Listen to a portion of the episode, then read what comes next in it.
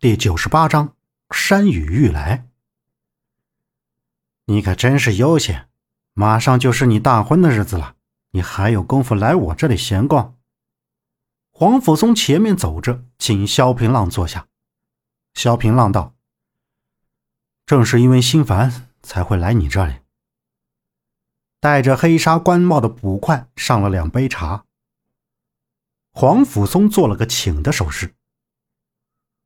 这些日子我考虑了许久，我在想，当初做的那个决定到底对不对？萧平浪露出了一股忧伤。你和公主说过吗？萧平浪摇了摇头。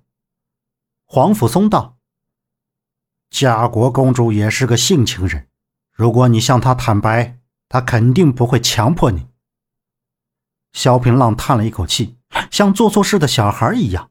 耷拉着脑袋。可我怕对不起他，我更在意皇上的做法。黄甫松微微摇头道：“这是你的事，我管不着。我只要将我手里的案子管好就行了，你自己拿主意吧。”黄甫松的语气有一丝生硬。萧平浪微微动容，他没想到黄甫松竟然会这么和他讲话。这时来了一个捕快。凑在黄甫松的耳朵前耳语了几句，黄甫松摆摆手，捕快退了下去。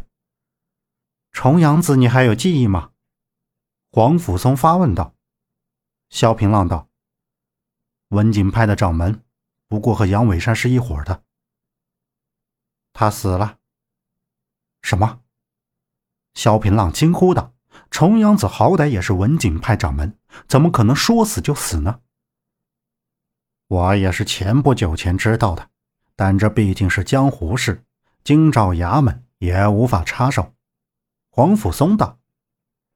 萧平浪皱着眉头，食指贴在嘴唇上，似乎在考虑着什么事儿。怎么，有问题？黄甫松发问道。萧平浪摇摇头道：“我也不知道，我总觉得很奇怪，但至于哪里奇怪，我又说不上来。”好吧，我先告辞了。萧平浪告别了黄甫松，就朝外走。等等，黄甫松喊住萧平浪，笑道：“哼，既然这样，我再告诉你一件事：杨伟山半月前就已经失踪了，目前是风一寒代理烟花派。”萧平浪转过身来，睁大了眼睛道：“你不是不管江湖事吗？”他转身就出了京兆衙门。萧平浪进了皇宫，他现在有御赐的驸马身份，禁军不敢拦他。他径直来到嘉国公主的观风阁。公主殿下，驸马爷来了。小莲笑着说着：“哎呀，我还没好好梳妆呢，你看，你看，我这个眉色怎么样？”公主，这不挺好看的吗？小莲嘟囔着嘴。不行！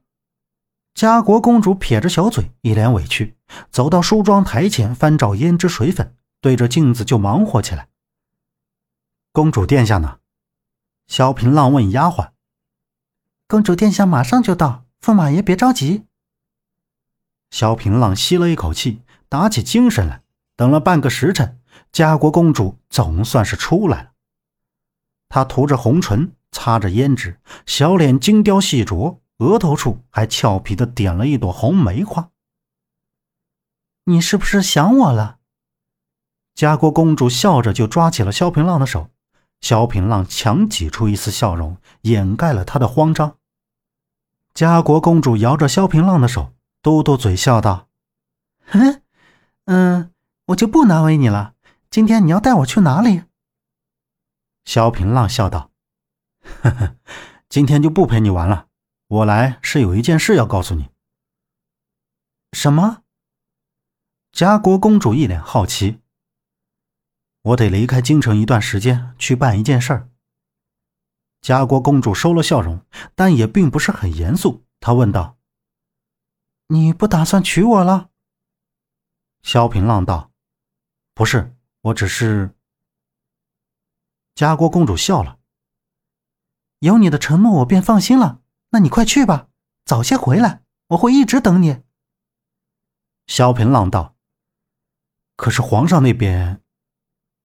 我会和父皇说的，你放心吧。”萧平浪道：“多谢公主。”平浪告辞。小莲问道：“公主明明不想让驸马爷走，为何不拦着他？”家国公主望着萧平浪远去的背影，暗淡着目光道：“我只是想让他快乐。既然离开这里能让他快乐，那就放开他。可我的心一直属于他。”小莲道：“驸马说他还会回来的，公主不必这样。”家国公主笑了一声，道：“哼，我会一直等他。”萧平浪和杨婉莹收拾了一番，告别了苍小木一行人，策马便向文景派走去。期间，他们借道来到灵鹫寺，向元悟大师归还了《易筋经》一书。元悟大师向萧平浪称谢：“不知少侠从何处找到这本经书的？”如果说是在上古秘境找到的，恐怕谁都不会相信。萧平浪谎称是在一处密洞里找到的，同时还有半目神僧的遗骨。归还了经书，萧平浪两人便直朝文景派而去。夜里，萧平浪找了一个破庙，生了一堆火，便和杨婉莹睡在破庙里。午夜时分，萧平浪一个机灵，他听到外面似乎有动静，他抓起剑就飞了出去。外面什么也没有，萧平浪感知了一瞬，朗声道：“既然来了，现身吧。”话音刚落，就从一旁的灌木丛里出现了一个笑容可掬的秃子。他穿着破布衣裳，手里拿着一串紫檀木珠，笑呵呵地向萧平浪走来。阁下莫不是笑迎八面客的笑面和尚？萧平浪问。“哈哈哈，我竟然这么出名了！”笑面和尚笑着说：“萧平浪拱手道，前辈大名，江湖上也是叫得响的。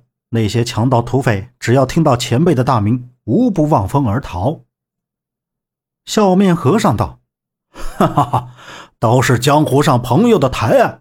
不过我今日而来，是想让你别到文景派去。”萧平浪问：“这是为何？”笑面和尚道。你只管听我的就对了。听说东面的山上有一窝强盗，我得去看看。告辞。说完这话，笑面和尚使了轻功，便消失了。萧平浪不置可否，根本就没有放在心上，便躺回去睡觉了。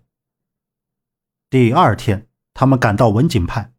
整个文景派好像飘上了一层瑞雪，到处都是白孝布，所有的文景弟子都带着白布。压抑的气氛让整个文景派死气沉沉，压得萧平浪喘不过气来。所有的文景派弟子见到萧平浪，都是带着仇恨，但并没有拦着萧平浪。萧平浪先到文景派大堂里祭奠了重阳子的亡魂，整个大堂香火不断。黄纸一直烧着，到处都是白花花的民用品。本集播讲完毕，感谢您的收听。